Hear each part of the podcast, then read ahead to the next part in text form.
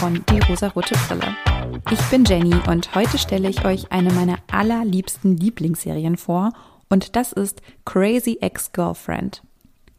In dieser Serie geht es um die Protagonistin Rebecca Bunch, die das Klischee einer verrückten Ex-Freundin erfüllt. Was das genau bedeutet, werde ich gleich ausführen. Im Vordergrund der Serie stehen allerdings psychische Erkrankungen und der Umgang damit. Und damit möchte ich auch gleich eine Triggerwarnung aussprechen. Diese Folge enthält detaillierte Beschreibungen über psychische Erkrankungen wie Depressionen und auch Suizid wird ein Thema sein. Wenn ihr euch das also nicht anhören möchtet, dann skippt diese Folge. Die Serie wurde von 2015 bis 2019 in vier Staffeln von Hauptdarstellerin Rachel Bloom geschrieben und produziert. Worum geht es? Rebecca ist eine erfolgreiche Anwältin, aber irgendwie auch unzufrieden mit ihrem Leben. Sie leidet unter Depressionen und Angstzuständen, welche sie aber verdrängt. Sie trifft in New York zufällig auf ihren Ex-Freund Josh, der zurück in seine Heimatstadt nach Kalifornien ziehen will. Und aufgrund der schönen und vielleicht auch etwas verblendeten Erinnerungen an ihre gemeinsame Vergangenheit trifft Rebecca den Entschluss, auch nach West Covina zu ziehen. Eigentlich, weil sie wieder mit Josh zusammenkommen möchte, was sie aber natürlich abstreitet, dass er der Grund ist, was er aber ist. Sie merkt dort, dass Josh mit einer scheinbar perfekten Frau zusammen ist. Das ist Valencia, die zunächst als Rebeccas Antagonistin auftaucht. Sie ist nun mal die Rivalin und steht im Weg, da Rebecca ja Josh haben will. Sie will ihn zurück, tut aber die ganze Zeit so, als würde es sie gar nicht scheren, was er tut, denn sie ist ja auch nur ganz, ganz zufällig auch in West Covina gelandet. Sie lernt Paula und Daryl auf ihrer neuen Arbeit kennen und sie werden Freunde. Und auch ihre Nachbarin Heather wird im Laufe der Serie eine enge Freundin von ihr. Rebecca lernt Greg kennen und hat eine On-Off-Beziehung mit ihm. Sie kann Josh nicht loslassen und Greg weiß nicht so recht, was er für sie fühlt. Und irgendwie kommen sie auch nicht wirklich zueinander, aber auch nicht voneinander los. Josh und Valencia trennen sich und Josh hat nun doch Gefühle für Rebecca und möchte nun doch mit ihr zusammen sein. Und ab diesem Moment entwickelt sich eine Freundschaft zwischen Rebecca und Valencia. Also Valencia ist jetzt nicht mehr die Feindin, denn jetzt verbindet die beiden ja auch etwas.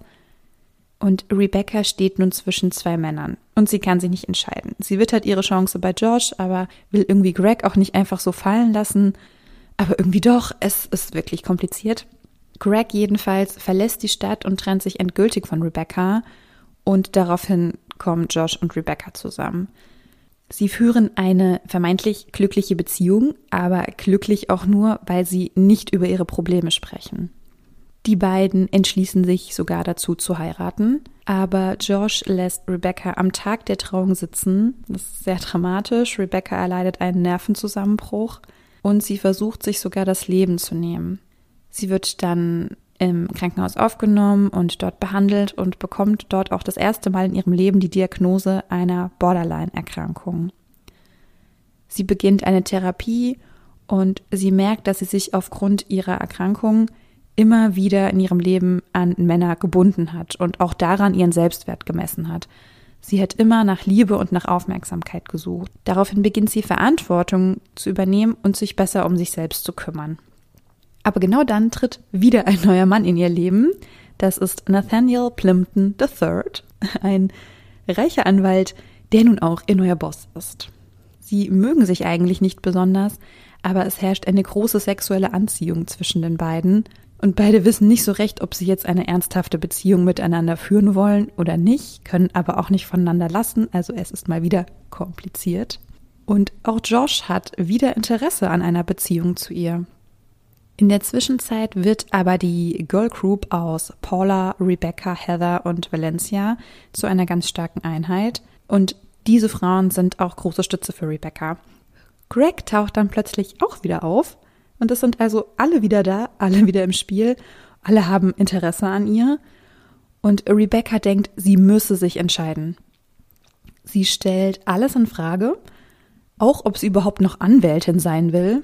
Sie eröffnet dann nämlich einen Brezelshop Rebecca's Pretzels. Und dann kommt das große Finale. Welcher Mann wird es sein? Sie hat Dates mit allen dreien und sie entscheidet sich so, wie ich es mir gewünscht habe, nämlich für keinen der drei. Denn sie merkt, dass sie noch nicht bereit ist für eine Beziehung, dass sie sich erstmal mit sich selbst beschäftigen muss. Also sie muss keine Entscheidung zwischen diesen drei Männern treffen und vielleicht jemanden enttäuschen oder vielleicht immer denken, sie hätte die falsche Wahl getroffen, denn sie hat sich für sich entschieden. Ja, nun zu den Charakteren im Einzelnen. Wir beginnen mit Rebecca. Sie ist, wie schon gesagt, eine erfolgreiche New Yorker Anwältin. Sie hat eine psychische Erkrankung und nimmt auch Medikamente ein, wenn sie ängstlich wird. Sie trifft impulsive Entscheidungen, die ihr manchmal nicht gerade hilfreich sind. Zum Beispiel dieser spontane Umzug nach West Covina oder auch, dass sie bei der Ankunft in West Covina alle ihre Medikamente vernichtet, da sie nun einen Neuanfang ohne Depression und ohne Ängste starten will. Also a whole new me for Josh. Aber dabei verdrängt sie das ja nur, denn man kann es sich ja nicht aussuchen, ob man Depressionen oder Angstzustände hat oder nicht. Und nur weil man beschließt, jetzt gesund zu sein und die Medikamente nicht mehr zu brauchen, passiert das ja leider nicht automatisch. Rebecca hat eine sehr tyrannische Mutter, die sie ständig bevormundet und kritisiert und auch sehr dazu gepusht hat, immer die Beste und immer die Erfolgreichste zu sein. Ihr Vater hat sie verlassen und sich auch nicht mehr um sie gekümmert, da er sich selbst finden musste. Also seine eigene Identitätsfindung war ihm in diesem Fall wichtiger, als seine Rolle als Vater wahrzunehmen. Und ich kann mich da sehr gut in Rebecca hineinversetzen, denn bei mir ist es einfach genau die gleiche Geschichte. Dazu später noch mehr. Rebecca macht sich abhängig von der Liebe anderer Sie tut zwar immer ganz cool, also mit Greg und mit Nathaniel, ach, das ist ja alles ganz okay, das ist eine ganz lockere Beziehung, ich brauche ja gar nicht die Liebe von ihm, aber eigentlich belastet sie das schon, da sie sich aus tiefstem Herzen eine liebevolle Beziehung wünscht und vor allem wünscht, dass jemand sie so liebt, wie sie ist. Allerdings benutzt sie die Männer auch, um Eifersucht zu erzeugen. Also da wäre sie dann auch diese verrückte Ex, dieses crazy Ex-Girlfriend. Nach ihrem mentalen Zusammenbruch kommt sie ja, wie schon gesagt, in eine Klinik und bekommt dort auch ihre Diagnose Borderline. Und das ist für sie eine riesige Erleichterung, es endlich benennen zu können, endlich einen Namen zu haben und endlich zu wissen, dass es eine Erkrankung ist, Menschen sich damit auskennen und ihr helfen können und sie das auch überwinden kann. Also es gibt ihr eine sehr große Hoffnung, endlich zu wissen, was stimmt mit mir nicht, in großen Anführungszeichen. Es ist jedenfalls ein nächster Schritt für sie. Und damit beginnt sie auch regelmäßig zur Therapie zu gehen. In dieser Therapie ist das Thema aber immer wieder die Männer in ihrem Leben. Also ihre Therapeutin möchte gerne über sie reden, was sie beschäftigt. Aber es kommt immer wieder darauf zurück, so welcher Mann ist denn jetzt eigentlich der Beste für mich? Aber am Ende gelingt es ihr ja, die für sie richtige Entscheidung zu treffen. Und ich finde, da kann sie wirklich stolz auf sich sein. Der nächste Charakter, den ich euch vorstellen möchte, ist Paula. Das ist Rebecca's beste Freundin. Sie ist Anwaltsgehilfin und arbeitet mit ihr zusammen. Sie ist verheiratet mit Scott und hat zwei Söhne. Und die Beziehung zwischen Paula und ihrem Mann, die finde ich ziemlich gut, weil realistisch. Es wird nicht überspitzt dargestellt, dass es die große Liebe ist, bei der immer alles perfekt ist und es gar keine Probleme gibt. Und auf der anderen Seite wird es auch nicht überspitzt dargestellt, dass es nur noch ein genervtes Zusammenleben ist, in dem sich beide hassen und überhaupt nicht ausstehen können. Die beiden haben Probleme und lösen diese aber auch. Paula strebt an, examinierte Anwältin zu werden und muss dafür über einen längeren Zeitraum Kurse besuchen und Prüfungen schreiben und lernen und so weiter. Und genau dann wird sie leider auch ungewollt schwanger und lässt heimlich einen Abbruch vornehmen. Dieser wird hier nicht wie in vielen anderen Filmen und Serien überdramatisiert. Es ist einfach wie es ist. Sie tut es. Sie sagt niemandem etwas davon und es ist völlig okay. Paula ist für Rebecca die größte Stütze. Sie sagt ihr klar die Meinung und manchmal entzweit das die beiden auch. Und als es Rebecca schlecht geht, kommt auch Paula an ihre Grenzen. Sie kann ihr an irgendeinem Punkt einfach nicht mehr helfen. Sie hat alles getan und da kann man auch gut sehen, was dies auch mit dem Umfeld macht, wenn Menschen psychisch instabil sind. Nun kommen wir zu Valencia. Diese ist ja mit Josh zusammen, als Rebecca nach West Covina zieht. Und sie ist die typische, erfolgreiche, sportliche, sexy Freundin, also das antagonistische, antifeministische Feindbild. In einem Lied wird auch parodiert, dass sie keinerlei Ängste hat, keine Schmerzen spürt, super gelenkig ist und ihr Vater sie nicht verlassen hat. Also alles das, was Rebecca vermeintlich nicht erreicht hat oder nicht kann und einfach nicht so gut ist wie sie. Aber dieses Bild von Valencia, das ändert sich im Laufe der Zeit, da sich auch Rebeccas Blick auf sie ändert. Und die beiden bonden tatsächlich auf einer ganz anderen Ebene, also gar nicht nur darum, dass es um Josh geht, und das ist sehr, sehr schön, denn man sieht hier, Frauen müssen nicht bis zum Tode verhasst und verstritten sein, nur weil sie mal denselben Mann geliebt haben. Die Freundschaft zwischen Rebecca und Valencia, die ist so wertvoll und so schön, denn der Hass auf die Ex ist nicht der Weg, also der führt zu gar nichts. Natürlich ist eine Freundschaft nicht das große Ziel, aber es geht nicht immer um den Mann und Frauen können sehr wohl zueinander finden, auch wenn es mal Eifersucht oder Missgunst zwischen beiden gab. Valencia ist Eventmanagerin. Sie plant zum Beispiel auch Rebeccas Hochzeit mit Josh. Und sie ist queer. Denn im Verlauf der Serie hat sie auch irgendwann eine Partnerin, mit der sie zusammenarbeitet. Die letzte Frau in dem Freundschaftsquartett ist Heather. Sie ist Rebeccas Nachbarin und auch später Mitbewohnerin und sie ist Studentin. Sie hat einfach den allertollsten und trockensten Humor. Sie redet immer relativ lustlos und gelangweilt und genau das macht ihren Charme einfach aus. Sie hat Angst davor, ihren Abschluss zu machen. Sie möchte ihn eigentlich nicht machen, da sie nicht so genau weiß, was sie danach tun soll. Im Studium hat sie sich immer sicher gefühlt und alles danach ist eine große Unsicherheit aber sie tut etwas sehr Aufopferungsvolles, nämlich trägt sie Daryls Baby aus. Dazu komme ich gleich noch. Sie nimmt also eine Schwangerschaft für einen Freund auf sich, um sein Baby zur Welt zu bringen.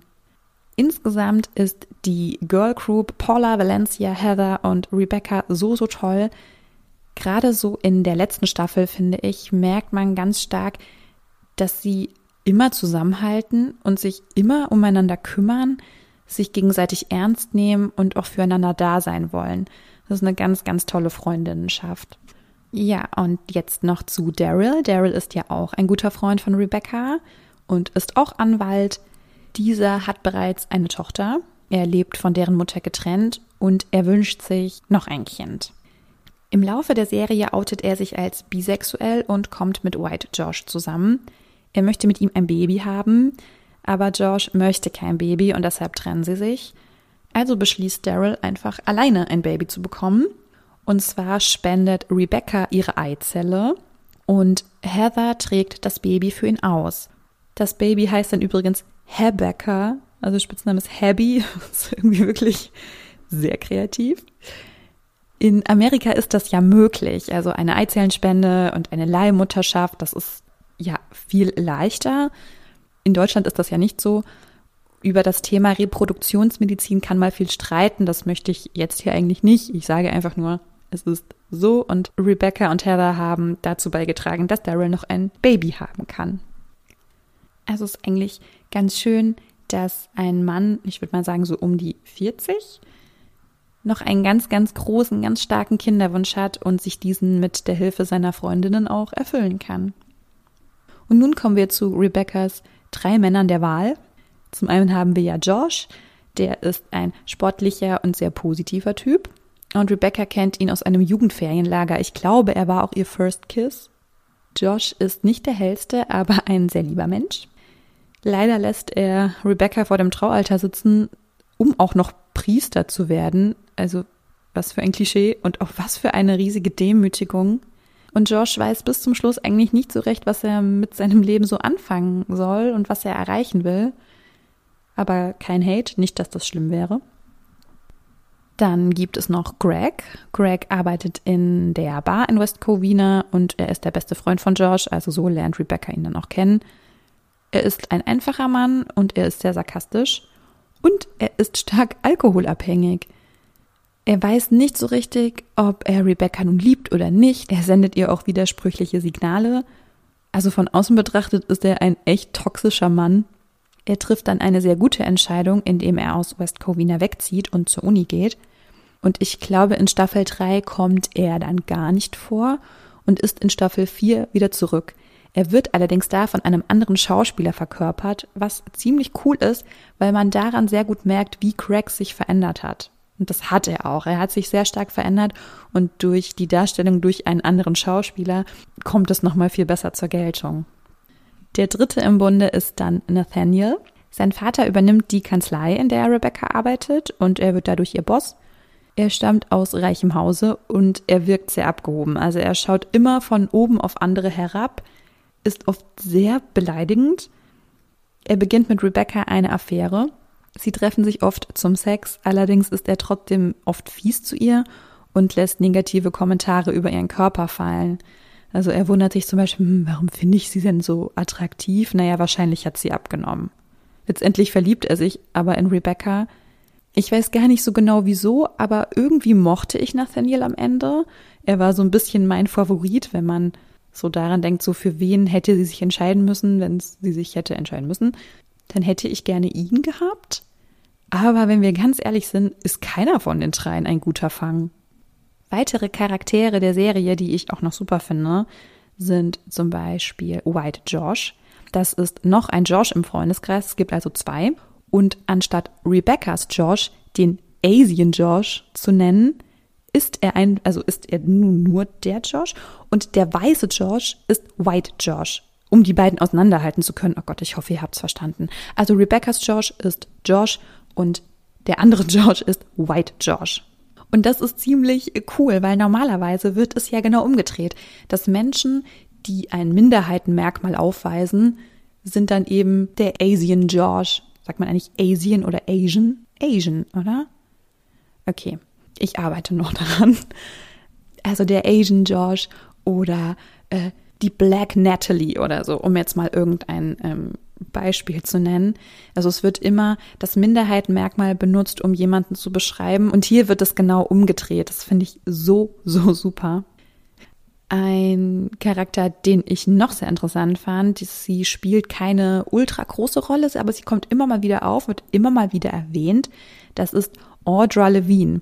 Audra Levine kennt Rebecca noch von der Schule. Dies ist auch Anwältin geworden und es bestand immer ein Zweikampf zwischen den beiden. Also wer ist besser in der Schule? Wer ist erfolgreicher? Wer kriegt den besseren Job am Ende? Wer wird zuerst Partnerin in einer Kanzlei? Also es wurde immer gemessen an den gesellschaftlichen Erfolgsschritten. Vor allem von Rebeccas Mutter, die hat sie da sehr, sehr gepusht. Und es ist so, dass ja beide erfolgreiche Anwältinnen geworden sind aber dann ging es weiter so zur Hochzeit. Wer heiratet zuerst? Wer bekommt mit wem Kinder? Wie toll ist der Mann, der geheiratet wird? Es könnte es nur eine erfolgreiche Frau geben, beziehungsweise kann ja jeder Erfolg auch anders definieren. Also dieses Stereotyp wurde hier aufgegriffen, es wurde aber sehr humorvoll verarbeitet. Wen ich noch ganz zuckersüß finde, ist Hector. Hector ist mit Heather zusammen und Hector wohnt bei seiner Mom und er macht zusammen mit ihr einen Podcast. Und all das führt dazu, warum ich die Serie so gut finde. Also zum einen ist die Diversität unfassbar hoch. Stereotype werden humoristisch und oder überspitzt dargestellt, zum Beispiel die Sache mit White George. Und es gibt auch einen Song aus der Serie, der wirklich grandios ist. Ihr müsst ihn euch anhören. Ich zwinge euch jetzt dazu. Er heißt Let's Generalize About Men. Also der ist, das ist, das ist Gold. Es werden sehr viele feministische Themen behandelt, zum Beispiel Paulas Schwangerschaftsabbruch, Daryls Kinderwunsch. Es tauchen mehrere queere Charaktere auf und es gibt eine sehr starke Frauenfreundschaft. Und ich hatte es ja eben schon erwähnt, es gibt Musik in dieser Serie. Es wird sehr, sehr viel gesungen. Es gibt ungefähr so zwei bis drei Songs pro Folge. Und diese Songs, die sind so unfassbar lustig inszeniert.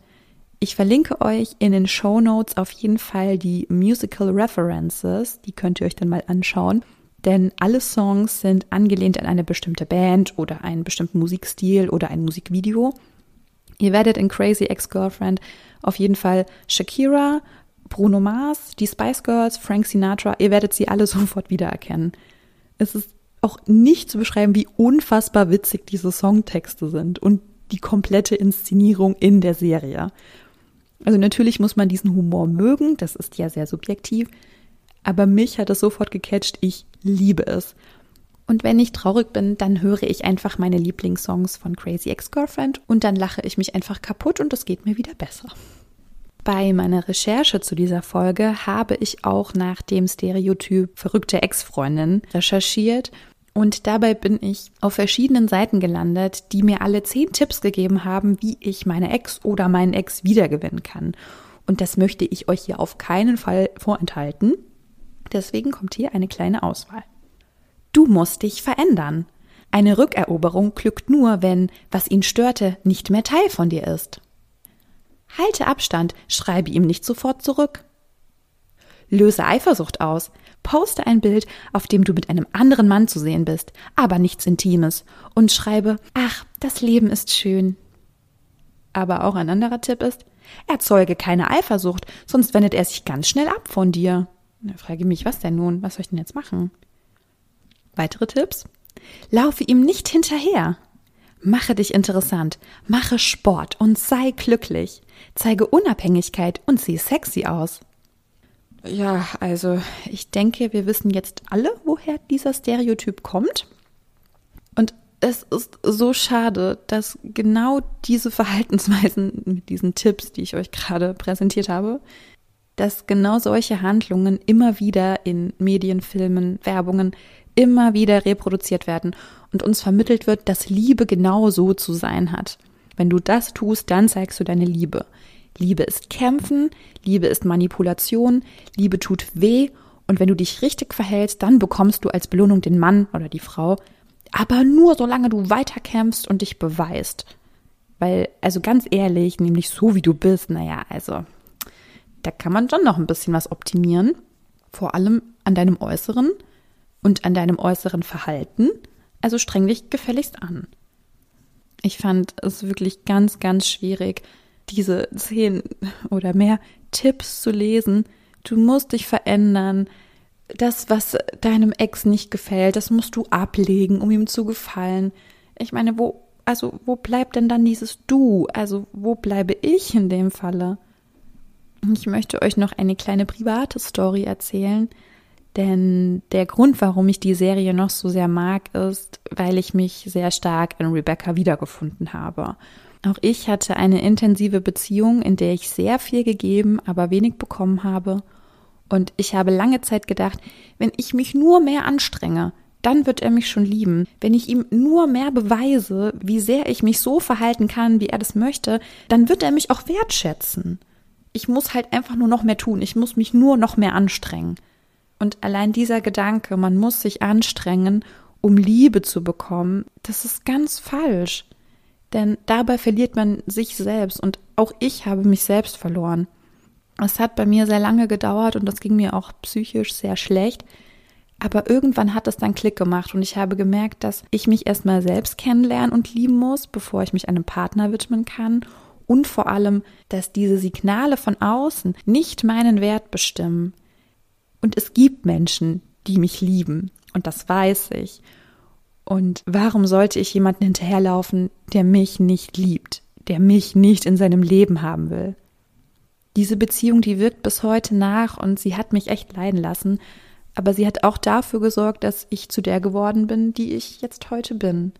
Und ich habe immer noch ganz, ganz tolle Menschen an meiner Seite, die ganz großartig sind und auch diese schreckliche Zeit mit mir durchgemacht haben.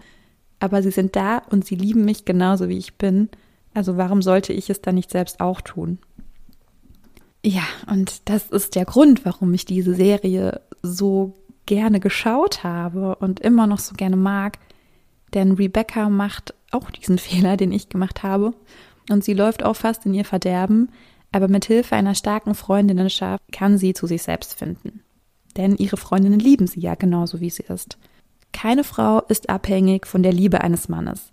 Niemand ist abhängig von der Liebe von irgendwem. Also liebt euch selbst. Ich weiß, das ist schwer, aber connectet euch und sucht euch Stütze und Hilfe, wenn ihr sie braucht. Und das ist völlig okay, Stütze und Hilfe zu brauchen. Ihr seid wertvoll und wichtig, genauso wie ihr seid. Verändert euch nicht, um jemanden zu gefallen. Das war das Wort zum Freitag. Ich würde mich freuen, wenn ihr mir eure Meinung dazu schreibt. Ihr findet mich auf Instagram at dierosarotebrille.podcast, auf Facebook oder ihr schreibt mir eine Mail an dierosarotebrille at posteo.de und dann hören wir uns ganz bald wieder.